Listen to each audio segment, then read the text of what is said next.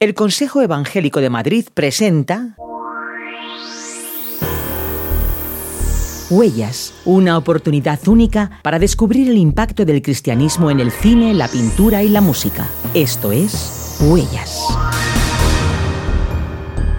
La etapa del Renacimiento fue un periodo muy relevante que dejó muchas huellas en la historia del arte y en el que también podemos encontrar huellas del cristianismo en su producción pictórica. En este episodio del programa Huellas, donde exploramos el impacto del cristianismo en el arte, volvemos a hablar con el pintor Miguel Ángel Ollarvide, para seguir profundizando en las características del Renacimiento. Bienvenido Miguel Ángel. En otro episodio hablamos de la temática y del lenguaje pictórico del periodo renacentista, destacando el naturalismo. ¿Cómo se desarrolla este elemento en el arte renacentista? ¿Cuáles son algunas obras que podemos citar?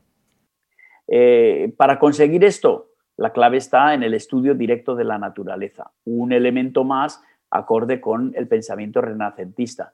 Vamos a ir a la naturaleza, a descubrir cómo son las cosas, a observar, a analizar. Eh, se abandona la interpretación simbólica, esa interpretación hierática, estática y, y con un, siempre un tufillo eh, bizantinizante, con un recuerdo de la pintura de, los iconos que podíamos identificar como la pintura bizantina y que eso era lo que tradicionalmente se venía haciendo, se sustituye por un, como digo, por un idioma más expresivo, más, más natural. Eh, a esto ayuda muchísimo, pues, como digo, el estudio directo de la naturaleza y técnicas y disciplinas que se desarrollan que ya se conocían en la antigüedad, pero que se vuelven a desarrollar con una tecnología, una técnica mucho más, más eh, perfecta, como es la perspectiva, el descubrimiento de la perspectiva, las técnicas de dibujo perspectivo que permiten crear en el cuadro una sensación de profundidad que hasta entonces no se conseguía. O, por ejemplo, los estudios de anatomía, que permiten analizar cómo es realmente el cuerpo humano que, eh, en distintas posturas y con toda su movilidad y toda su, morfología. Todo esto se incorpora al aprendizaje de la pintura que antes no se hacía. Es decir, el que quería ser pintor no, no aprendía perspectiva, ni anatomía, ni nada de esto. Aprendía el oficio, pues eh, cómo se ejecuta paso a paso las distintas eh, fases de la construcción de un cuadro, pero sin todos estos procedimientos y esas técnicas. Eh, todo esto siempre, como digo, como hemos dicho varias veces, eh, bajo el catalizador del clasicismo, apoyándose en estrictas reglas y cánones de construcción, la composición que tomaba muchos elementos de la arquitectura también.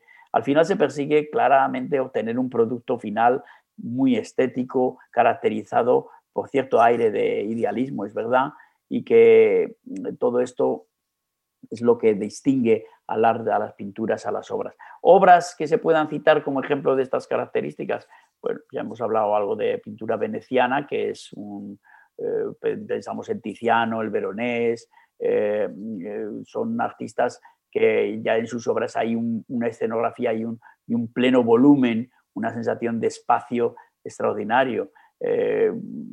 hablamos, por ejemplo, de, las obras de Leonardo da Vinci, eh, hablamos de Rafael, eh, sus pinturas murales crean un espacio eh, de una profundidad que convierten la obra casi como una ventana abierta a una realidad que anteriormente pues era totalmente plana. Así que, por ejemplo, Andrea Manteña y su famoso Cristo en Escorzo, que es un juego visual fantástico, fascinante ver la figura del Cristo desde los pies, con lo cual se produce un, efecto de escorzo, que eso es eh, muy complejo, eh, necesita mucha técnica para poder crear esa sensación de profundidad. Así que mm, es un, momento de mucho avance en la técnica eh, y, en, el lenguaje pictórico, por supuesto. También podemos encontrar en el arte renacentista características claves en la forma.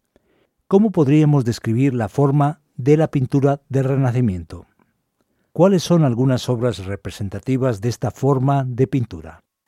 Bien, pues eh, cuando hablamos de forma, mm, igual que cuando hablamos de lenguaje, hablamos de estilo, cuando hablamos de forma, estamos hablando del aspecto, de la apariencia, de los valores plásticos puramente eh, pictóricos o escultóricos que tienen las piezas, es decir, de la estética, en resumen. Son muchos los valores estéticos que acompañan a las pinturas que se producen en el Renacimiento. Desde el punto de vista puramente del procedimiento técnico de cocina, digamos, de cocina pictórica, hay una clara diferencia de, cuando se deja de pintar al temple y se empieza a pintar al óleo. Es este momento. El óleo es un invento de los pintores flamencos eh, del, del, siglo XV donde se empieza a descubrir una nueva técnica, eh, mezclando el temple con el óleo, eh, tiene una ductilidad, eh, la forma de modelar, la, untuosidad que tiene la pintura al óleo, que permite fundir los colores, cosa que el temple es muy complicado que lo resuelva, pues produce visualmente y estéticamente una, una solución a la, superficie de la pintura completamente distinta en cuanto al color, en cuanto al brillo, en cuanto al modelado. Así que esa ductilidad también cambia completamente la forma de estos estas, eh, trabajos. En cuanto a la estrategia de pintura, también esa posibilidad, la posibilidad de subdividir el trabajo del dibujo y el color en fases distintas. El temple eso no lo permitía. Se pintaba el color y la forma al mismo tiempo. Eh, con esta técnica del óleo se puede hacer primero el dibujo y luego el color aplicarlo con eh, pintura transparente, es decir, como coloreando ese dibujo. Eso no se podía hacer con el temple y esto, pues, lógicamente da una apariencia completamente distinta. Eh, es como una foto en blanco y negro a la que se le puede dar color transparente. Eh, se divide, se hace primero el dibujo y luego se aplica el color. Leonardo da Vinci dio un paso más adelante y descubrió y aportó el invento de lo que llamaba los medios turbios, que es una forma de aplicar el color mm, ligeramente opaca y permite el esfumado, su famoso esfumado de los contornos y permite la desaparición de la huella del pincel. Vemos a partir de ahora pinturas donde no se ve el pincel, no se ve la pincelada. Eso también es un avance técnico extraordinario. O el descubrimiento del óleo resinoso de Tiziano y los artistas de la escuela veneciana esto permite introducir también lo que hoy ya se habla, es muy, frecuente utilizar el concepto de mancha, esa forma de pintar con manchas, no simplemente haciendo un, eh, haciendo un dibujo rellenándolo, sino mm, que la propia mancha, la, huella de la pincelada, las grandes manchas hacen construir la apariencia de la imagen. También desaparece por completo el dibujo previo. Son avances, son avances en, la forma que caracterizan y se ve claramente, si visitamos los museos, se ve que hay un cambio radical en la forma, en la apariencia, no solamente en aquello que hablábamos de la narrativa, el volumen, el, naturalismo, sino en, el aspecto físico de la, pintura, el aspecto material. Incluso por lo que se refiere a la composición, la pintura del Renacimiento también rompe eh, definitivamente con, la, esos valores de la simetría, que era muy típico en el gótico. Se introduce eh, el estudio de, las formas de distribuir el espacio que hacían los clásicos. Se descubren las formas y proporciones de Grecia y Roma. Es muy, muy interesante, sobre todo en la arquitectura, que, como se considera al hombre como centro del universo, también lo es en cuanto a su orden proporcional. Y se aprovechan las propias las proporciones del cuerpo humano muchas veces para construir edificios.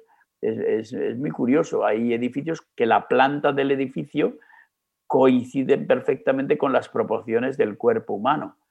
Si ahora no tenemos imágenes, pero todos podéis visualizar el famoso hombre de Vitruvio de Leonardo da Vinci, esa figura que extiende sus brazos en horizontal y sus piernas encajada en un círculo que a su vez se puede encajar en un pentágono, esa, esa proporción, esa idea de esas, de esas figuras con esas proporciones aparecen en, muchos, en la planta de muchos edificios, donde encaja perfectamente una figura de esas características. O, por ejemplo, las columnas. Las columnas que muchas veces se construyen guardando la proporción de las siete cabezas del cuerpo humano, dándole al capitel pues la misma medida de proporción. El hombre es en esta época es el centro del universo y se trata de transmitir esa proporción a todas las, obras artísticas, eh, entendiendo que, el ideal de belleza es la proporción correcta eh, de todas las eh, partes de, o elementos de una obra de,